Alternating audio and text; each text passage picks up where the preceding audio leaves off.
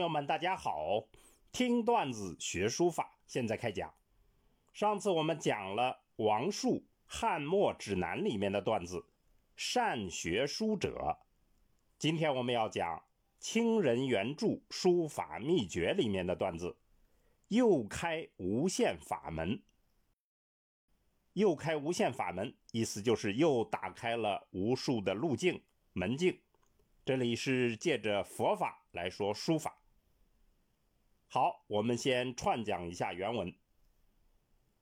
之后作字更拙陋，无一笔如意。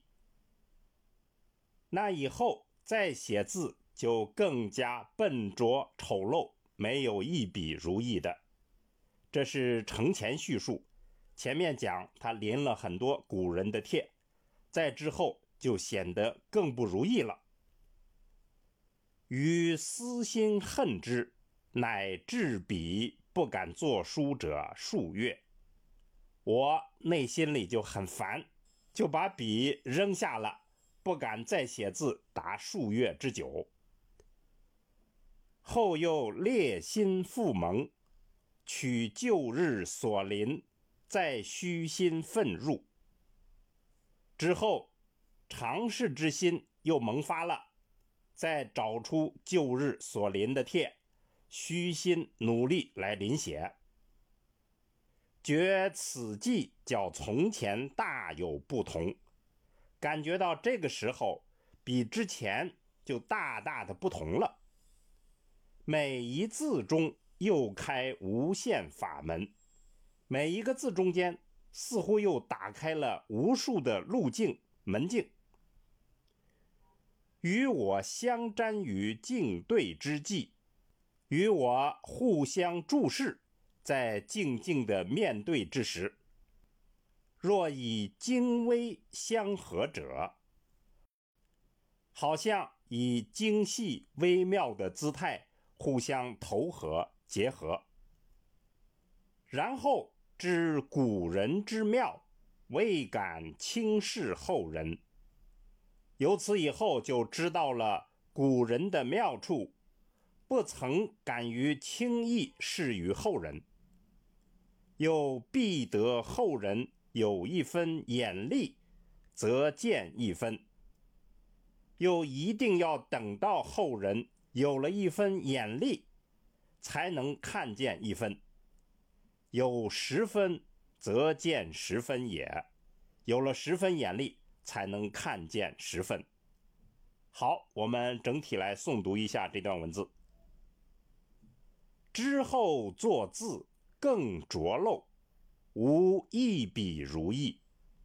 于私心恨之，乃置笔不敢作书者数月。后又烈心复萌，取旧日所临，再虚心奋入。觉此际较从前大有不同，每一字中又开无限法门，与我相瞻于静对之际，若以精微相合者，然后知古人之妙，未敢轻视后人，又必得后人有一分眼力，则见一分，有十分。则见十分也。好，我们下来做一个解析。这部署名为清人原著的书法秘诀，在当时坊间流传很久。其实是明末清初的书法理论大家倪后瞻的作品。倪后瞻是明代的董其昌的入室弟子，他的代表作品叫《倪氏杂著笔法》。我们这里选用了一段关于学习书法感悟历程的文字，很有启发意义。作者记录了他真实的经历，在临习了大量古人的帖之后，越写越难看，越写越困惑，于是就放下了笔。结果几个月之后，竟突然好起来了。这是一段很有趣的感悟。这里面包含了一些启示。首先，它告诉我们，古人的经典法帖之所以美，之所以要反复的临习，是因为它存在着很多层次的审美意味，初学者不可能在短时间内完全领悟。您反复的读帖，反复的临帖，可能发现了一些妙处，再反复，可能会再悟到新的美妙。这种层次在大师的作品中间往往是非常之多，所以作者就称其为开无限法门，就像修佛一般，您修到哪一层，它就显示到哪一层。第二个问题是，为什么他要停了几个月才发现这种特点？这是一个规律，往往临习了好多帖之后，需要沉静一段时间。让自己的内心有一个消化的过程，甚至是淡忘的过程，然后在捡起来的时候，神奇的感觉就生出来了。所谓悟，就是这样一种体验。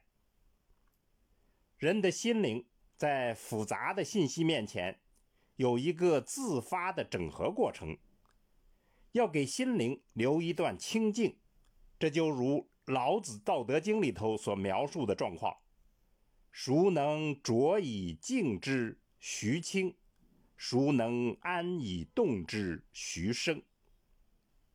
意思就是说，谁能让浑浊的水静下来，慢慢的清澈？谁又能使安静的状态动起来，而徐徐的生发？老子是在描绘普遍的道，那么这里用来讲书法恰如其分。